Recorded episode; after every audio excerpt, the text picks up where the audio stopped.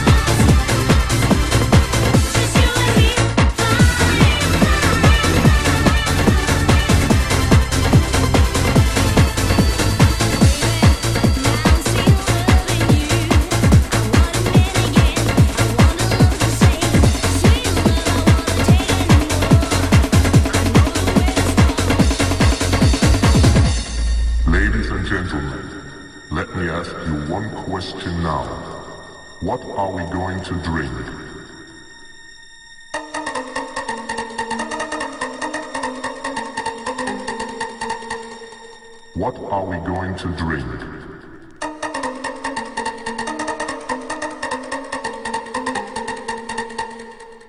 Let me ask you one question now.